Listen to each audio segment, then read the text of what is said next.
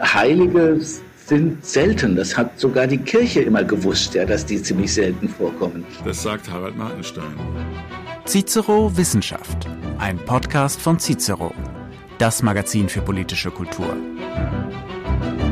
Hallo und herzlich willkommen zum Cicero Podcast Wissenschaft. Mein Name ist Axel Meyer, ich bin Evolutionsbiologe an der Universität Konstanz. Und ich bin Michael Sommer, ich bin Althistoriker an der Universität Oldenburg. Wir nennen unseren Podcast Menschen, Tiere, Sensationen, weil wir über Menschen sprechen, also geisteswissenschaftliche Themen, naturwissenschaftliche Themen, nicht nur Tiere. Und weil Wissenschaft immer auch wieder für die ein oder andere Sensation gut ist. Herzlich willkommen. Wer ist denn schon mal Opfer von Cancel Culture geworden? Naja, wie definiert man Cancel Culture? Ich ein bisschen, aber Harald vielleicht auch. Naja, ich bin nicht gecancelt worden, das kann man nicht behaupten. Ne? Ich bin äh, beim Tagesspiegel ja von äh, mir aus ausgestiegen, weil ein Text von mir entfernt wurde, ohne äh, Rücksprache mit mir, wo sie hinterher heftig behaupten, sie hätten mit mir Rücksprache gehalten. Aber das ist alles nur in ihrem Kopf. Ja? Also ein Text, der in der Printausgabe erschienen war, wurde entfernt und stattdessen erschien eine, eine Erklärung der Chefredaktion, in der stand, dass ich das allerletzte bin. Also ich fasse das jetzt mal so zusammen. Aber vielleicht sollten wir erstmal Harald Martenstein vorstellen. Harald Martenstein ist ein bekannter Kolumnist, äh, Journalist und Schriftsteller. Er stammt aus Mainz, wie es singt und lacht. Wahrscheinlich das Teil der Erklärung für deinen Humor, Harald. Äh, Jahrgang 1953, also zweifelsohne ein weißer alter Mann. Ich wusste, dass du schon mal Mitglied der DKP warst. Aber es ist ja kein Widerspruch, dass man mal Kommunist war und trotzdem ein weißer alter Mann ist. Da gibt es ja auch genügend Beispiele mittlerweile für. Harald Martin hat, hat dann Geschichte und Romanistik in Freiburg studiert, nachdem er vorher in einem Kibbutz gelebt hat für einige Monate ähm, und hat journalistische äh, Tätigkeiten gehabt bei Zeitungen in Stuttgart, Berlin und München und seit 2002 schreibt er eine Kolumne für die Zeit.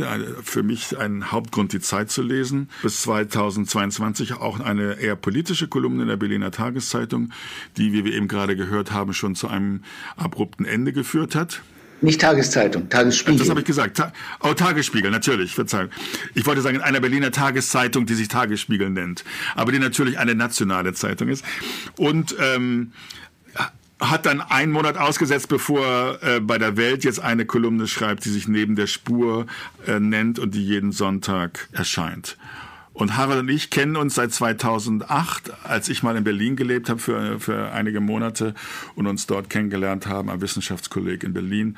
Und seitdem verbringen wir gelegentlich Zeit zusammen. Also zum Beispiel hatte ich ihn mal eingeladen 2010 nach Konstanz an die Universität und im Audimax äh, hat Harald Martenstein dann aus einem seiner äh, damaligen Bücher vorgelesen. Und das war für mich eine sehr eindrückliche Erfahrung, weil das Audimax war gepackt voll. Da waren über 1000 Leute und das waren alle Experten von Harald Martensteins Kolumnen, die genau wussten, was in jeder Kolumne stand und wo dann Fragen kamen, was aus dem Boot sowieso geworden ist, die in Kolumne April 1900 sowieso stand oder 2005 stand. Das war eindrücklich zu sehen, wie groß deine Fangemeinde ist und das musste ich doch auch ähm, glücklich machen, zu wissen, dass du so viele treue Leser hast. Ja, darum macht man es ja. Nicht? Das, ist ja der, das ist ja der Sinn des Ganzen, dass es gelesen wird. So unserer äh, Bekannte, um es gleich äh, politisch werden zu lassen, ja, ähm, ein Geschenk, das mir Axel mal gemacht hat, war eine afrikanische Maske, wo, äh, wenn ich das richtig beschreibe, statt der Nase ein erigierter Penis zu sehen war. Und die befindet sich jetzt in der Uckerbar. also weil das würde immer zu, zu vielen Fragen führen bei Gästen, wenn wir die jetzt und das ist ein ganz tolles Ding, aber natürlich äh, sicher, ich weiß nicht, ob es Raubkunst ist oder ob Axel sich das wirklich Axel Genau, das wollte ich, wollte ich gerade sagen. Das wirft doch jetzt nein, gleich ganz nein, viele, das wirft ganz nein, viele das, Fragen auf. Also, wie, Axel, wie bist du überhaupt in den Besitz dieses Stücks gelangt? Und ist ja. das, ist das kulturelle Aneignung, wenn wir bei uns sowas aufhängen? Ja, genau. Das ist so, als wenn farbige amerikanische Fernsehmoderatoren sich die Haare glatt machen lassen und blond färben. Das ist ungefähr das, das gleiche Niveau. Nein, nein, nein. Also, um das zu erklären, Harald, das ist eine Makonde Bauchmaske Maske wird das genannt, die man über den Körper trägt und die hat dann in diesem Fall einen Penis. Aber das ist keine Naseersatz, sondern die trägt man über den ganzen Körper. Ja, das stimmt. Ich habe dir die mal geschenkt und ich habe dir auch mal Ich hatte auch mal ein Marderhund-Präparat geschenkt, das hast du dann auch mal in einer Kolumne erwähnt. Oder die gemeinsame Liebe für Aquarien. Das ist ja heute am 16. Dezember, wo wir das aufzeichnen, ganz wichtig, weil in Berlin ja gerade ein Aquarium mit einer Million Liter Inhalt kaputt gegangen ist. Und ähm, dein Sohn hat ja auch ein Aquarium, oder? Ja, ich habe ein Aquarium, von dem ich behaupte, dass ich Sohn angeschafft hätte. Aber mein Sohn interessiert sich nicht die Bohne für diese Fische. Äh, es ist wie immer, wenn man Haustiere anschafft, man hat sie dann als Eltern selber am Bein. Und so ist es auch mit diesen Fischen. Aber jedenfalls, wir interessieren uns beide für Fische. Ja, das ist also eine gegenseitige kulturelle Befruchtung. Ja, wahrscheinlich. Nicht? Was, was passiert denn mit Fischen, wenn so ein Aquarium ausläuft? Die ging tot. Also ich meine, das war, ein, das war, wenn ich richtig weiß, ein Salzwasseraquarium. Und natürlich war es jetzt unter 0 Grad in Berlin. Die sind natürlich alle tot. Und ich muss noch vielleicht erwähnen, das wissen vielleicht einige auch nicht, dass Harald das Vorwort geschrieben hat für das Buch äh, Adams Apfel und Evas Erbe. Und ich hatte dieses Buch geschrieben, weil ich Geld brauchte. Und ich hatte, ich hatte das Proposal für das Buch geschrieben in einem Küchenstudio in Berlin, wo ich dann auch inspiriert wurde von, von Haralds Kolumne, um, um vielleicht jetzt ein bisschen zum Thema zu kommen. Harald Mahnstein hat 2013 eine Kolumne geschrieben, die ich immer noch für brillant halte. Die heißt Schlecht, schlechter, geh schlecht im Zeitmagazin. Oder es war keine Kolumne, es war ein etwas längerer Artikel wo du beschrieben hast, wie du in einem Baggersee in der, in der DDR dich einliest in die Gender Studies, zufälligerweise an einem Herrentag, wo die Herren nicht wirklich wussten, wo es darum geht und ihre, ihre Motoren haben grölen lassen in der Nähe des Baggersees. Ne? Also jedenfalls, äh, das war so ein bisschen auch die Genese meines Buchs, dass ich dachte, es wäre apropos für mich als Evolutionsbiologen ein Buch zu schreiben über die Unterschiede zwischen Männern und Frauen was 2013 noch nicht wirklich in Frage gestellt wurde, glaube ich, dass es Männer und Frauen gibt. Aber mittlerweile ist es ja zu einem Politikum geworden. Ja, ich habe vor einigen Tagen eine Veranstaltung gehabt mit äh, Kolleginnen und Kollegen, also schreibenden Menschen, zum Teil Journalisten, zum Teil Leute, die äh, Bücher schreiben. Ich mache da so hin und wieder so Seminare, wo es um Glossen und Kolumnenschreiben geht. Und kam aus irgendeinem Grund das Gespräch auf die junge Biologin, Doktorandin, die an der Humboldt-Universität einen Vortrag halten wollte. Und dieser Vortrag wurde dann von der Hochschule abgesagt, nachdem es Proteste gab. Die Proteste richteten sich dagegen, dass sie behaupte, es gebe Männer und Frauen wirklich, es sei keine soziale Konstruktion. Als ich das sagte, regte sich da unter den Teilnehmerinnen da so ein bisschen Protest und eine, eine Kollegin sagte, es gibt, das stimmt doch gar nicht, es gibt wirklich Männer und Frauen nicht. Ja? Ich erzähle das deswegen, um zu sagen, dass das wirklich inzwischen, also jedenfalls, sagen wir mal, im, im, medialen Milieu schon eine Sache ist, die als erwiesen gilt, dass es Männer und Frauen nicht wirklich gibt. Wobei es natürlich dabei sich um ein gewaltiges Missverständnis handelt. Also äh, die einen, also die Biologen, ihr könnt ja korrigieren, sprechen äh, wirklich von der Biologie, also von dem, was, äh, was Körper sind und die anderen sprechen von, äh, von sozialen Rollen. Und die sind natürlich sehr, sehr unterschiedlich. Von denen gibt es tatsächlich wahrscheinlich unendlich viele. Also wie Männer sich verhalten, wie Frauen sich verhalten, das ist gesellschaftlich sehr, sehr unterschiedlich. Und auch die sexuellen Rollen sind unterschiedlich. Und auch die, die Art und Weise, wie man Sex hat, ist auch wahnsinnig unterschiedlich. Und da ist natürlich äh, niemandem, sind niemandem Vorschriften zu machen, meiner Ansicht nach jedenfalls nicht. Und da gibt es auch kein Gut und Böse und kein richtig und falsch würde, würde ich sagen, solange es in beiderseitigem Einvernehmen geschieht. Das ist eben ganz klar. Also die einen reden von Gesellschaft, die anderen, die anderen reden von Biologie und wo da das Problem sein soll. Ich verstehe das Problem nicht so ganz. Denn du kannst natürlich alle Sexualitäten, die es gibt und alle Zwischenformen, die es gibt, nur beschreiben, indem du die Kategorien des Männlichen und des Weiblichen zu Hilfe nimmst dabei. Und du äh, kannst auch Fortpflanzung ohne eine Eizelle und ohne einen Samen nicht beschreiben. Ja, es gibt eben da kein drittes. Alles sind Mischverhältnisse. Und so wie man das als, als Kolumnist so macht, als Kolumnist versucht man ja das eingängige Bild zu finden. Ich habe dazu mal geschrieben, Spezi, ja, das ist ein Mischgetränk aus Cola und Limo, ja. Und die Existenz von Spezi bedeutet ja nicht, dass es Cola und Limo nicht gibt. Ja, so versuche ich das mit den Geschlechtern zu finden. Also warum ist es eigentlich so, dass, das in unseren Metiers jeweils so Aufregerthemen sind. Also man hat ja den Eindruck, Journalisten und Wissenschaftler, vor allem Geisteswissenschaftler, aber allgemein vielleicht auch Wissenschaftler, die fahren ganz besonders auf diese Themen ab, können sich darüber in die Haare kriegen und äh, das regt die fürchterlich auf. Aber wenn man, wenn man jetzt mal so raus ins Land geht, wie Helmut Kohl früher gesagt hat, dann merkt man eigentlich, das interessiert eigentlich die Leute gar nicht. Und es lässt die völlig kalt an den Universitäten, in den Redaktionsstuben, da kochen die Gemüter hoch. Also wenn ich mal den Elfenbeinturm verlasse und mit normalen Menschen wie Handwerkern oder Taxifahrern zu tun habe, interessiert die das nicht, weil die auch diese Gender-Debatten nicht mitbekommen, weil nur an Hochschulen oder vielleicht bei Behörden eben mit Gendersprache agiert wird. Und ich glaube, Ganz wichtig am Anfang dieser, dieser Diskussion wäre zu sagen, ja, wir reden von Geschlechtern und wir reden von Gender. Da muss man, glaube ich, diesen Unterschied machen, äh, dass in der Biologie Geschlechter daran definiert sind, dass es unterschiedliche Größen von Gameten, also Eizellen und Samenzellen gibt. Und da gibt es genau diese zwei Typen von Geschlechtszellen, keine dritte. Und bei den Gender ist das eher, wie gesagt, eine kulturelle Geschichte, wo argumentiert wird, dass es da verschiedene kulturelle Einflüsse und Rollen gibt, wie sich Männer und Frauen, was weiß ich, in Italien verhalten oder in Ägypten verhalten oder im Nahen Osten verhalten und wie auch immer. Dem würde ich entgegenhalten, dass wir alle, egal wie viel Kultur wir ausgesetzt sind, Kinder der Evolution sind. Wir haben eine evolutionäre Vorgeschichte, wo wir uns viel dieser Vorgeschichte mit unseren Primatenverwandten teilen. Und als, als Naturwissenschaftler oder Evolutionsbiologe im Besonderen würde ich davon ausgehen, dass die Nullhypothese, die zu widerlegen ist, die ist, dass die Evolution vielem, vieles von unserem Verhalten äh, geprägt hat. Und da gibt es eben typisch männliches und typisch weibliches Verhalten, egal welcher Kultur man ausgesetzt war. Und ich sehe auch nicht, dass das irgendwas zu bestreiten wäre an dieser Geschichte.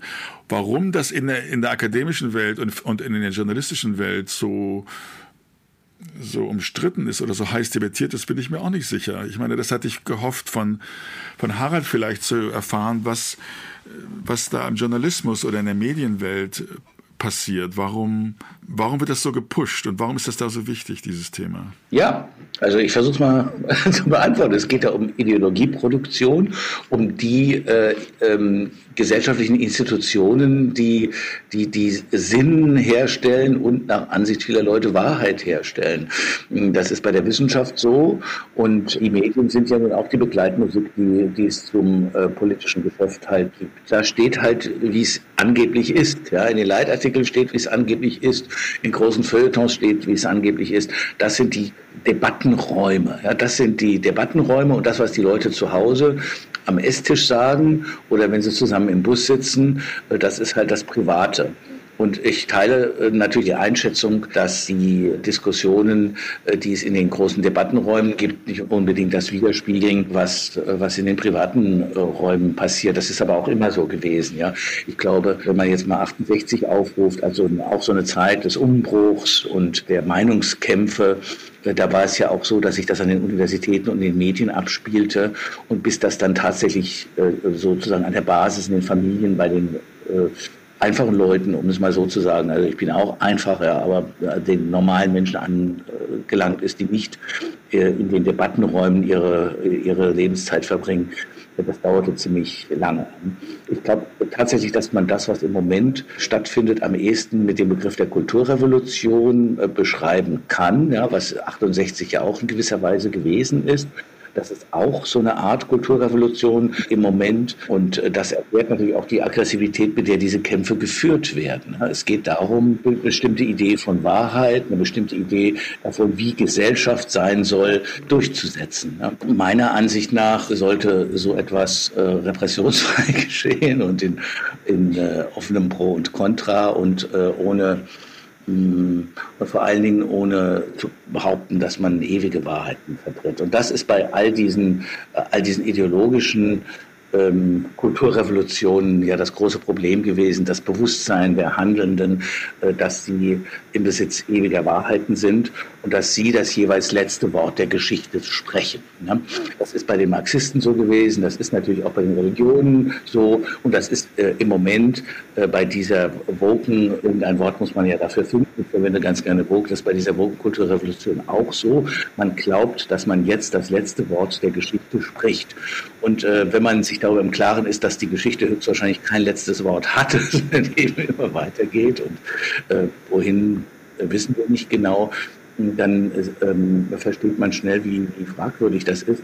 Und äh, das Bewusstsein zu haben, dass Geschichte kein letztes Wort hat, dieses Bewusstsein macht einen automatisch demütig, würde ich sagen. Ja? Die Demut der Gegenwart vor der Zukunft, die es in den meisten Fällen dann besser weiß als man selber. Aber ähm, ist es vielleicht auch eine verzerrte Wahrnehmung, die wir da haben, weil wir tummeln uns in, in Universitäten, in Redaktionsstuben, wir konsumieren oft auch noch die traditionellen Medien. Das heißt, wir sind vielleicht diesem auf uns einprasseln von, von so einer Agenda besonders ausgesetzt. Aber auf der anderen Seite sehen wir ja, dass sich, dass sich der Medienkonsum Konsum immer weiter tribalisiert. Früher lagen auf den Frühstückstisch vielleicht drei Zeitungen, entweder war es die FAZ oder, oder die Welt oder vielleicht noch die Süddeutsche oder die Frankfurter Rundschau. Inzwischen hat doch im Grunde genommen jede, jeder, jeder Stamm hat doch sein eigenes Medium. Die einen gehen irgendwie zu den sogenannten alternativen Medien, andere, die tummeln sich in irgendwelchen Facebook-Blasen und jeder konsumiert eigentlich nur das, was, was dann echokammerartig das verstärkt, was er sowieso selber denkt. Ja, und das macht den Dialog eben schwierig. Genau, und das macht doch die Debatte jetzt über Lagergrenzen hinweg so schwierig. Äh, aber könnte es sein, dass wir vielleicht die Reichweite dieser, dieser Woken dass wir die absolut überschätzen, weil wir denken, die kommen tatsächlich auch überall und in jedem Wohnzimmer irgendwie an. Aber tatsächlich haben eigentlich die Wohnzimmer, die haben längst ihre Schutzmauern, äh, wo die gar nicht mehr durchdringen. Ja, ich teile den Eindruck schon, dass viele Leute sich darum gar nicht scheren, was da passiert. Aber ähm, es ist natürlich schon so, dass äh, diese woke Bewegung oder identitär könnte man auch sagen. Das ist ja für sowas Linksidentitäres in gewisser Weise, weil, es, weil man ja immer also von der Geschlechteridentität oder der äh, äh, Genderidentität oder der Rasse sogar, dafür findet man dann andere Worte, ausgeht, so als, als Leitkategorie, dass diese Leute natürlich viele Machtpositionen in den Medien und auch in der Politik haben und recht tüchtig darin sind, dann eben ihresgleichen nachzuziehen und, das ist meine Beobachtung, schon so ein Monopol anstreben. Ja und ähm, in ihren Medien. Dort, wo sie auftauchen, ist ihr erster Ehrgeiz in der Regel, alle anderen mundtot zu machen. Ja? Das ist das totalitäre Potenzial. Ich sehe da ein totalitäres Potenzial. Nicht insofern, dass die uns an die Wand stellen. das werden sie wahrscheinlich nicht machen. Sie werden uns wahrscheinlich nicht mal einsperren. Auch das äh, traue ich ihnen eigentlich nicht zu, diesen netten Jungs und Mädels. Also sie sind vollkommen zufrieden, wenn die Leute, die bisher Lehrstühle hatten, in Zukunft als Hausmeister beschäftigt werden oder als Parkplatzwächter. So, äh, sieht, der, so sieht der Ehrgeiz aus. Ja? Also sie besetzen die Lehrstühle und die anderen machen den Parkplatz. Und damit sind die völlig zufrieden. Aber das ist natürlich auch eine etwas unbefriedigende Entwicklung, würde ich sagen. Also was, was mich stutzig gemacht hat, äh, Harald, ist, dass du das Wort letzte Wort der Geschichte oder ewige Wahrheit gesagt hast. Ich sehe das ja doch so aus, dass Wahrheit ein sehr vager, willkürlicher Begriff geworden ist. Ich als Naturwissenschaftler habe immer noch die Tendenz, nach einer Wahrheit, an eine Wahrheit zu glauben, aber das postkoloniale Denken oder poststrukturelle Denken der Geisteswissenschaftler ist doch, es gibt viele Wahrheiten und meine Wahrheit ist eine andere als deines, Lived Experience und all diese Geschichten, das widerspricht sich doch. Also es ist doch alles willkürlich geworden. Aus der Tatsache, dass die Zukunft es voraussichtlich besser wissen wird in vielerlei Hinsicht als wir heutigen, würde ich sagen, nie, folgt ja nicht, dass es überhaupt keine Wahrheit gibt und dass man sich nicht um die bemühen soll und so weiter. Wir müssen halt mit den Wahrheiten umgehen, die uns heute zur Verfügung stehen. Ja, bessere haben wir nicht. Und das, wofür ich plädiere, ist eben äh, Demut und das Bewusstsein. Und das sollte, ist wahrscheinlich euch als Wissenschaftlern äh, vertraut, dieser Gedanke, dass natürlich nächstes Jahr jemand kommen kann und äh, irgendetwas äh, wegwischen kann, was wir bisher für die Wahrheit hielten. So ist es halt. Ich meine, wenn die stärkere These wischt halt die schwächere vom Tisch. Und so ist es immer gelaufen. Und äh, das ist das, was ich mit Demut meine. Es wird ein besserer kommen, es wird ein klügerer kommen, es wird jemand kommen, der genauer hinschaut als wir und dann sind wir halt geschickt. Aber das Ideologische dieser Vogue Culture ist ja schon mal da und es ist ja auch die Gewissheit der Jugend, die Wahrheit gefressen zu haben und die Welt schwarz-weiß zu sehen.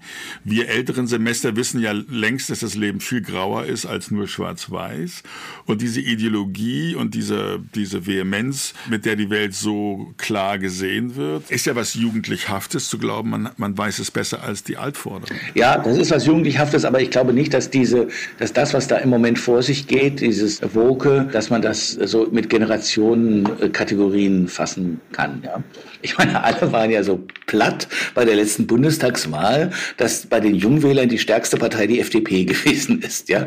Demut ist uns ja auch gegenüber der Vergangenheit abhanden gekommen. Also wir, wir haben ja auch die Demut gegenüber den, gegenüber den Riesen verloren, auf deren Schultern wir sozusagen stehen und sind nicht mehr bereit, denen zu konzidieren, dass sie vielleicht auch zum Teil begrenztere Einsichten hatten als wir und dass sie deswegen bestimmte Sachen noch nicht wissen konnten und dass deswegen einfach sie bestimmte Meinungen hatten, die wir ja heute nicht mehr teilen müssen, aber wir können trotzdem Respekt vor ihnen haben und der Respekt ist uns, glaube ich, so gründlich ausgetrieben worden.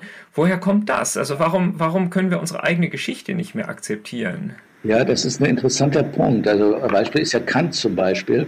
Kant, bei dem ja auch schon vereinzelt äh, so irgendwelche Cancel-Forderungen kamen. Also äh, auf der einen Seite äh, der Beitrag zur Philosophie der Aufklärung, die ja letzten Endes zur Deklaration der Menschenrechte führt und dazu führt, dass zum Beispiel auch die Sklaverei abgeschafft wurde und so etwas. Das ist ja alles ohne die Philosophie der Aufklärung überhaupt nicht vorstellbar.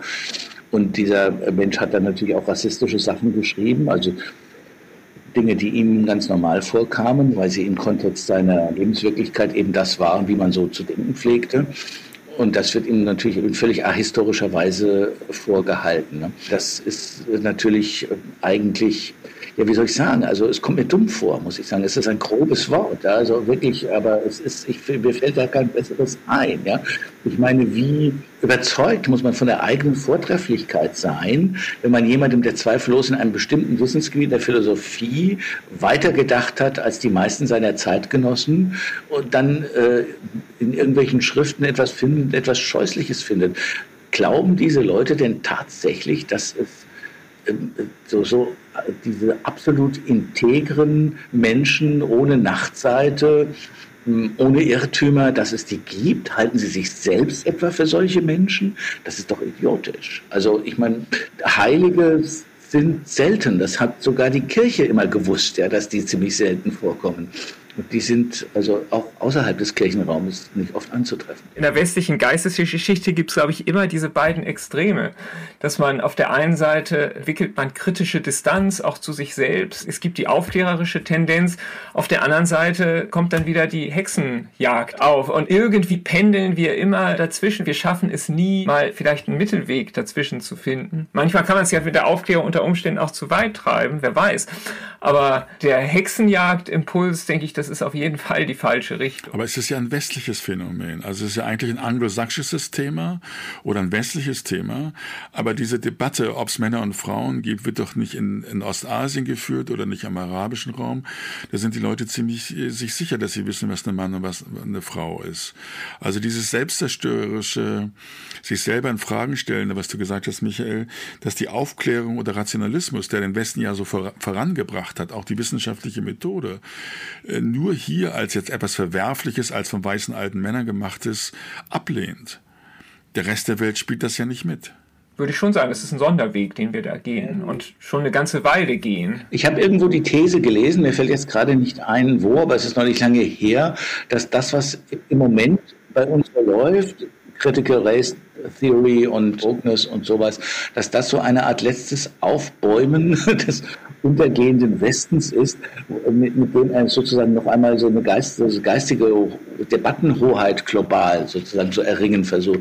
Also äh, durch Selbstbeschuldigung, ja, durch äh, auf die Knie fallen und so. Ja. Ich glaube auch, dass das auf anderen Kontinenten, also jetzt mal abgesehen von, von Nord Nordamerika und, und Europa, nicht so bedeutend ist. Aber ich weiß nicht, was in Bogota an den Universitäten so passiert. Also das ist nur eine eine, eine, Vermutung. Ja. Aber es ist auf jeden Fall nochmal etwas, was so von den europäischen Universitäten zum Beispiel ausgeht und äh, nochmal so was, was darstellt, nachdem, nachdem äh, die anderen Ideologien mehr oder weniger gescheitert sind. Ich meine, das Frappierende daran ist ja, dass wir, also gerade jetzt der, der Postkolonialismus, dass wir, wir eigentlich da in bester europäischer Tradition denken, nämlich ganz und gar eurozentristisch.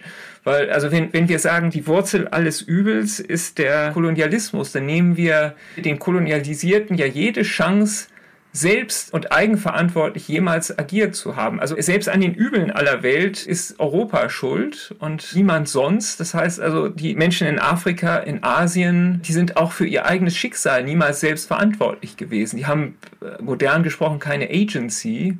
Äh, auch das steckt ja da drin. Nicht? Also wenn, wenn wir sagen, also wir, wir äh, Europäer sind daran schuld, dass es den Leuten in Afrika äh, jetzt so schlecht geht, dann fragen wir überhaupt nicht, welchen Beitrag haben eventuell afrikanische Kleptokraten selbst dazu geleistet. Ja, ja, es ist, so eine, es ist aus europäischer Sicht so eine Art Sündenstolz, der, der da ist, ja. Also, aber natürlich könnte ich mir vorstellen, in Afrika ganz attraktiv sagen zu können, für die ganze Misere des Kontinents sind halt andere verantwortlich, nicht wir. Ja, also das ist natürlich immer in allen Lebenslagen toll, wenn jemand kommt und sagt, äh, du bist am Scheitern nicht selber schuld. Es war, es war irgendwas anderes, das Kapital oder die Weißen oder die Männer oder irgendjemand anderer ist schuld. Du bist selbst an deinem Schicksal nicht beteiligt. Du bist eben ein Opfer und darfst dich selber bedauern und ähm, hast alles richtig gemacht, auch wenn es am Ende nicht gut gelaufen ist. Das ist eine wahnsinnig attraktive Botschaft, die in den verschiedensten Verpackungen über die Jahrhunderte eben immer wieder überbracht wird. Mit dem Erfolg, dass Afrika sich nicht am eigenen Schopf aus dem Sumpf ziehen kann. Also heute werden ja, wurde, stand ja gerade in der Zeitung, dass äh, Frau Roth und Frau Baerbock jetzt Benin-Bronzen persönlich nach Benin oder vielmehr nach Nigeria bringen. Es gibt kein Museum dort, es gibt keinerlei Mechanismus, wie die geschützt und aufbewahrt werden sollen. Als Sammler afrikanischer Kunst kann ich da nur zynisch sagen, wunderbar, in zwei oder drei Jahren werden die auf dem Schwarzmarkt zu kaufen sein. Das ist ja die Konsequenz davon. Wie soll das alles enden? Das ist natürlich auch, weil du jetzt die Kunstwerke angesprochen hast. Na, es ist natürlich, äh, wenn ich darüber nachdenke, würde ich schon sagen, dass Kunstwerke irgendwann so etwas wie Eigentum der Menschheit sind. Ja. Wem gehört denn die Musik von Beethoven oder die Musik der Beatles oder wem gehört das denn? Ja? Äh, wem, wem gehört Picasso? Ja? Der Frankreich ja? oder Spanien, wo er das jeweils halt gemalt hat? Ich weiß nicht, ob Kunst, also jedenfalls, wenn sie eine gewisse, gewisse Relevanz erreicht hat, ob man die mit der Kategorie so des Nationaleigentums überhaupt zu fassen kriegt. Ja gut, aber, aber wenn man die Kunst zugänglich machen will, also erstens sollte Picasso ja gecancelt werden, der war ja nicht nett zu Frauen, das ist ja schon mal klar.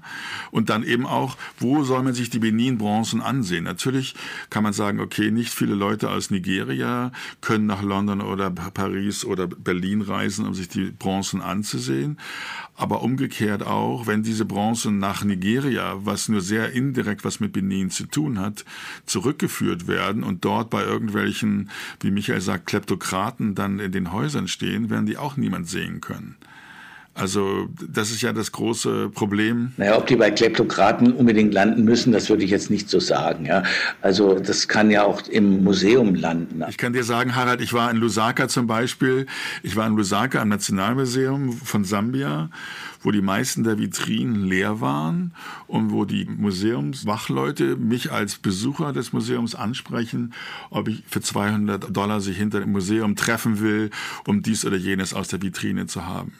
Das ist meine Erfahrung, äh, wie das dann laufen wird in Afrika. Solange das überhaupt nicht geklärt ist, wo die hinkommen und wie sie geschützt werden. Und die Geschichte der Benin-Bronzen ist ja, wie du weißt, auch viel, viel komplizierter, als sie in den Medien dargestellt wird. Also das war ja nicht ganz so, wie das dargestellt wird, dass die bösen Engländer, die einfach nur in Raubzügen sich äh, geholt haben und so weiter. Das ist alles viel komplizierter. Aber jedenfalls, um vielleicht auf diese äh, Heimatprobleme zurückzukommen, mit der Cancel Culture ist das ja die Frage, es wird ja von einigen sogar in Frage gestellt, ob es überhaupt eine Cancel Culture gibt. Es gibt ja immer noch Leute, es gibt immer noch Artikel in den Zeitungen jeden Tag, wo behaupt, fest behauptet wird, es gibt keine Cancel Culture. Die Leute werden nicht ihrer Lebensgrundlage beraubt, egal äh, was behauptet wird. Und wie begegnet man denen? Wie kann man so andere in so anderen Realitäten leben? Ja, ja, das ist interessant. Das ist natürlich auch eine Konstante, eine historische Konstante dass man solche äh, Dinge erstmal leugnet, bis es nicht mehr möglich ist, sie äh, zu leugnen. Also man sagt erstmal, es gibt es gar nicht. Die zweite Reaktion ist, es ist alles gar nicht so schlimm. Es sind Einzelfälle. Also der Einzelfall ist sozusagen der zweite Schritt nach der kompletten Leugnung des Phänomens. Das dritte ist, ist wir machen es zurecht. Ja, das ist der dritte historische Schritt. Ja. Meist, das ist, kennt auch aus der, aus der kommunistischen Geschichte. Ja. Bei so trivialen Sachen wie den Versorgungsschwierigkeiten in der DDR. Ja. Der erste Schritt ist immer, es ist gelogen, dass es keine Bananen gibt. Der zweite Schritt ist, es gibt schon hin und wieder Bananen. Ja. Und äh, so, so, so läuft das, ja, diese Verleugnungsstrategie. Aber bei der Ideologie, wie du sagst, kommunistische, da gab es dann eben einen Lenin oder einen Marx oder einen Mao oder Ho Chi Minh oder wie auch immer.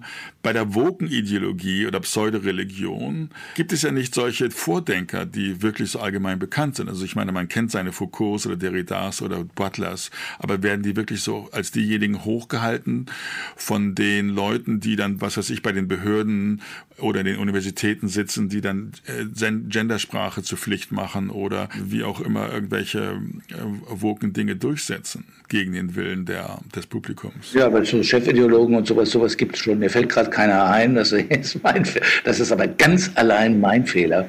Aber es, es gibt schon da so einige. Bei jeder Dogmatik, die sich durchsetzt, ist eigentlich immer wichtiger als die Vordenker, sind diejenigen, die im Strom mitschwimmen und äh, die das Gefühl haben, wir müssen aber unbedingt hier auf der richtigen Seite stehen und das richtige Bewusstsein zeigen.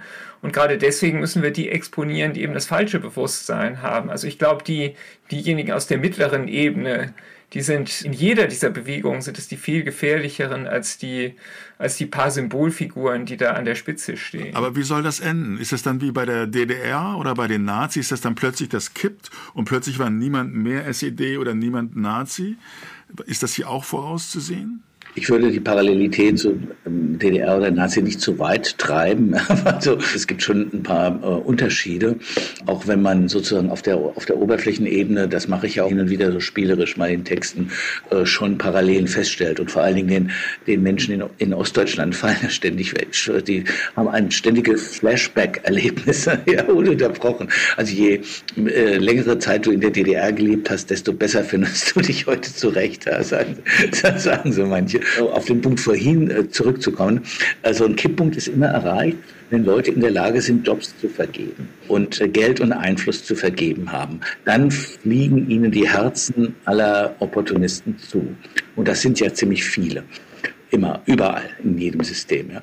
Und an diesem Punkt sind sie ja. Ne? Also sie sind in der Lage, Posten zu vergeben. Es gibt so unglaublich, ich weiß, die, die Bundesregierung hat ja das Beauftragtenwesen in einer Weise aufblühen lassen, also ich habe vielleicht gibt es inzwischen mehr Beauftragte äh, als, als, als Polizisten auf den Straßen, habe ich manchmal das Gefühl. Ja? Und äh, das heißt, das sind ja alles gut dotierte und auch irgendwie mit Ansehen versehene Positionen. Und indem man sich in diese, diese Lage versetzt hat, das zu machen, Geld und Einfluss zu vergeben zu haben. Das ist eine Bank, äh, die Leute, die wirklich, die auch allen anderen sozusagen Ideologievorschlägen wahrscheinlich zustimmen würden, wenn es gut für sie ist, ja, für die ist das natürlich attraktiv. Aber gibt es dann einen Kipppunkt? Gibt es dann mal eine Möglichkeit, dass, dass Demokratie zurückkommt oder dass, dass Wahrheit oder Leistung zurückkommt und nicht die Anhängerschaft an diese oder jene Ideologie? Also ich glaube, ganz wichtig ist es, wenn es möglich wird, einfach Nein zu sagen. Ja. Das passiert nach meinem Gefühl zu selten. Ja. Wenn irgendjemand mal wieder äh, im, im Shitstorm steht, dann passiert es zu selten, dass da zum Beispiel in meiner Sphäre, dass deine Chefredaktion sagt, ihr könnt uns den Buckel runterrutschen. Ihr könnt uns den Buckel runterrutschen. Wir werden nicht nachgeben. Ja. Bloß weil da irgendwo in Berlin so sagen wir mal 90 bis 100 Leute auf Twitter so tun, als sei gerade der schlimmste Skandal äh, der letzten 20 Jahre im Gange, das beeindruckt uns nicht. Ja? Und ich habe, das ist ein Hoffnungszeichen, ich habe den Eindruck, dass sich inzwischen, jedenfalls in der Medienwelt, das Bewusstsein dafür durchgesetzt hat, dass es sich da wirklich um kleine naja, also jedenfalls um überschaubare Gruppen handelt, die das ganze Tamtam veranstalten. Und äh, ähm, es gibt ja auch so etwas wie ökonomisches Interesse. Es ist vollkommen klar, äh, dass du äh, Gut, die öffentlich-rechtlichen müssen nicht so darauf achten, ob, ob, jemand zuschaut oder so, ja. Aber jedenfalls bei den Medien, die von äh, die, die Kunden brauchen, äh, für die kann es nicht völlig uninteressant sein, ob sie 60, 70 Prozent ihrer Leserinnen und Leser vor den Kopf stoßen oder nicht.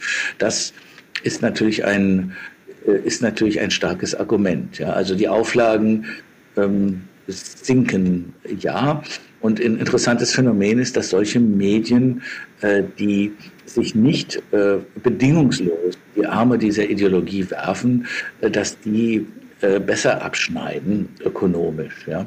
Also äh, das äh, macht mich ja ganz verliebt in den Kapitalismus, ja, dass man sagen kann, ähm, also der Kapitalismus ist jedenfalls nicht auf deren Seite. Ja? Also äh, das eine total woke Tageszeitung zu machen, das ist der sichere Weg in den Untergang. Viel Spaß die haben ja die, die, die Systeme äh, Wissenschaft und Medien hauptsächlich kolonisiert. Das ist ja auch ganz logisch. Das sind ja die, die klassischen Multiplikatorensysteme. Äh, aber jetzt nochmal die Frage, weil wir Insider in diesen Systemen sind, kann es sein, dass wir sozusagen deren Wirksamkeit am Ende dann doch überschätzen? Und dass sich, weil diese Systeme sowieso vielleicht auch auf dem absterbenden Ast sind, dass sich die, die woke Welle irgendwann einfach von selber totläuft, ohne dass wir jetzt was dagegen groß machen, ohne dass da ganz viele mutige Leute aufstehen, sondern irgendwann sind die, die kognitiven Dissonanzen zwischen dem, was die Woken erzählen und dem, was die Leute auf der Straße erleben, schlicht und einfach so groß, dass die Systeme Medien und, und Wissenschaft, die verlieren dann eh jede Glaubwürdigkeit und äh, damit ist die Sache tot. Kann ja auch sein. Hm. Ja, das kann sein. Klar, die Zukunft ist unbekannt. Aber ich meine, äh, die, die politische Relevanz äh, äh, dessen erstreckt sich ja wirklich nicht auf, allein auf Medien und auf ähm, den Wissenschaftsbetrieb. Ich nenne mal ein Beispiel. Ich glaube zum Beispiel, dass das, was wir im Moment in Deutschland so an Migrationspolitik haben, dass das ohne diese Ideologie überhaupt nicht denkbar wäre. Und wir haben da ja auch in Deutschland so im Vergleich zu anderen europäischen Ländern in gewisser Weise einen, einen Sonderweg. Ja. Das hat man jetzt in den letzten Wochen gemerkt. Da hatte man ja den Fall eines jungen Einwanderers aus Eritrea, der Eritrea war es, glaube ich, der einen in einem kleinen bayerischen Dorf eine Vergewaltigung begangen hatte und dann hat er nicht sehr lange Haftstrafe verbüßt und dann ist er eben in, er hätte eigentlich ausgewiesen werden müssen, er ist dann in dieses Dorf zurückgezogen und lebt dort jetzt wieder und ist nach allem, was man weiß, also ist eine Gefährdung der Bevölkerung jedenfalls nicht auszuschließen und sagen wir mal, die klassische Einwanderungspolitik klassischer Einwanderer, Einwanderungsländern sieht ja so aus, dass man sich die Leute anguckt, die einwandern und wenn sie dann wirklich schwere Kriminalität, also sowas wie Mord oder Vergewaltigung oder so, das fällt in diese Fälle, dass man dann sagt, also dich möchten wir eigentlich als Mitbürger nicht haben. Ja? Und das ist aber bewusst bewusst ja nicht gemacht worden in diesem Fall. Und das hat wirklich äh, mit dem mit diesem tiefen Schuldgefühl zu tun, das, das hat sich da auch in dieser politischen Sphäre, und das, deswegen ist es ja wichtig, ja, in der politischen Sphäre durchgesetzt, wir haben etwas gut zu machen am Rest der Welt. Ja, wir sind durch den Kolonialismus und äh, durch die Sklaverei und sowas, sind wir in einem so unermesslichen Maß schuldig, obwohl wir als Person nichts damit zu tun haben. Ja? Es ist also so eine Art Erbsünde, die da auf uns gekommen ist. Und wir sind in einem solchen Maß schuldig, dass wir unmöglich jetzt diesen, diesen Kriminellen äh, zurückschicken können. Ja? Äh, das ist, ist ja, ich weiß, ich vereinfache das ein bisschen, aber das ist ja der Gedankengang. Und da sieht man, wie, wie mächtig das ist und wie, wie, wie das auch äh, wirklich für gewaltige gesellschaftliche Probleme äh, sorgt. Ja? Wir reden ja jetzt hier nicht über Einwanderung, ja oder nein. Die ist natürlich in so einem alternden Land, wir sind ja ein Beispiel dafür, ist die natürlich eigentlich sinnvoll und wichtig, ja, sollte man machen. Aber das ist ja zerstörerisch, ja. Also wenn man jetzt überhaupt null Kriterien hat, null Kriterien hat, völlig den Zufall regieren lässt und dann auch noch Leute, bei denen na, die Wahrscheinlichkeit, dass sie wirklich Schaden anrichten, ziemlich groß ist, sich nicht davon trennt, dann ist das ja gefährlich, ja. Also jetzt, jetzt vielleicht für Einzelmenschen gefährlich, aber jedenfalls gesellschaftlich, ja, ist das nicht klug. Und das ist dieses nicht kluge Verhalten, dieses Verhalten, das nichts mit Eigennutz und Eigeninteresse zu tun hat, sondern nur so mit, mit dem Gefühl, wir müssen da was gut machen, auch wenn es uns schadet. Ja. Äh, ohne, ohne die Ideologie ist das nicht zu erklären, glaube ich. Das da hat Deutschland, wie du sagst, glaube ich, eine singuläre Schuld glaubt zu haben, wobei das natürlich nicht mit den Fakten in Bezug auf Sklaverei oder auch äh, Kolonialismus zu decken ist. Es ist dann einfach nur die, die Schuld des Zweiten Weltkriegs und so weiter. Um das Gespräch zu Ende zu bringen, Harald, ja, keiner weiß, wie es in der Zukunft weitergeht. Was ist dann, äh, was ist deine Voraussage, wenn wir uns wieder unterhalten in, in, in zwölf Jahren? Was wird dann sein? Das ist auf jeden Fall, wenn wir gute Laune haben, wenn wir in zwölf Jahren noch so da sitzen. Also ich zumindest, ja. Ich würde mich sehr freuen. Ähm, aber ich glaube, also wenn du, wenn du in die Zukunft schaust, äh, also für mich, ja, wenn ich mir das so überlege, es ist wichtig, nicht genauso zu werden wie diese Leute. Ich sage mir immer, du willst nicht äh, diese Leute zum Schweigen bringen, also die, die, die uns zum Schweigen bringen wollen, die wollen wir nicht zum Schweigen bringen. Ich bin bereit, den Leuten zuzuhören. Ich möchte nicht, dass sie Parkwächter werden oder, ähm, oder ins Archiv strafversetzt werden. Ähm, man sollte nicht ähm, genauso werden wir dann in zwölf Jahren Parkwächter oder Hausmeister unserer Universitäten sind, dann treffen wir uns äh, wieder. Oder zum weihnachtlichen Thema sitzen wir an Weihnachtsmannanzügen im Kaufhaus und haben, und haben woke Kinder auf den Shows und erzählen Geschichten von der guten alten Zeit, wo es noch Weihnachtsmänner gab und nichts Weihnachtsmännersternchen innen, die dann in den Kaufhäusern sitzen. Ja, ich, zu, also ganz herzlichen Dank, Harald. Ja, okay. Äh, wolltest du noch ein Schlusswort sagen, Harald? Ja, ich wollte noch äh, sagen, äh, das soll auf keinen Fall hausmeisterfeindlich verstanden werden, was ich gesagt habe. Mein Großvater war Hausmeister. Ein Berufsstand, vor dem wir größten Respekt haben. Absolut, ja. absolut. Das kann er mit sein. Also, äh, Wunderbar. Also mit der, mit der freundlich-weihnachtlichen Note wollen wir dann mal das Gespräch abschließen. Ganz herzlichen Dank, Harald, für deine Zeit und deine Weisheit und Erfahrung. Es war sehr schön, dass wir uns mal wieder gesehen haben, äh, virtuell. Äh, bleib gesund und alles Gute. Dies war der Podcast Menschen, Tiere, Sensation des Cicero.de. Sie finden ihn auf der Webseite des Cicero und auf allen gängigen Plattformen für Podcasts. Wir freuen uns, dass Sie uns zugehört haben. Bleiben Sie uns gewogen, teilen Sie uns auf den sozialen Medien und auch über Feedback jeglicher Art freuen wir uns sehr. Cicero Wissenschaft, ein Podcast von Cicero, das Magazin für politische Kultur.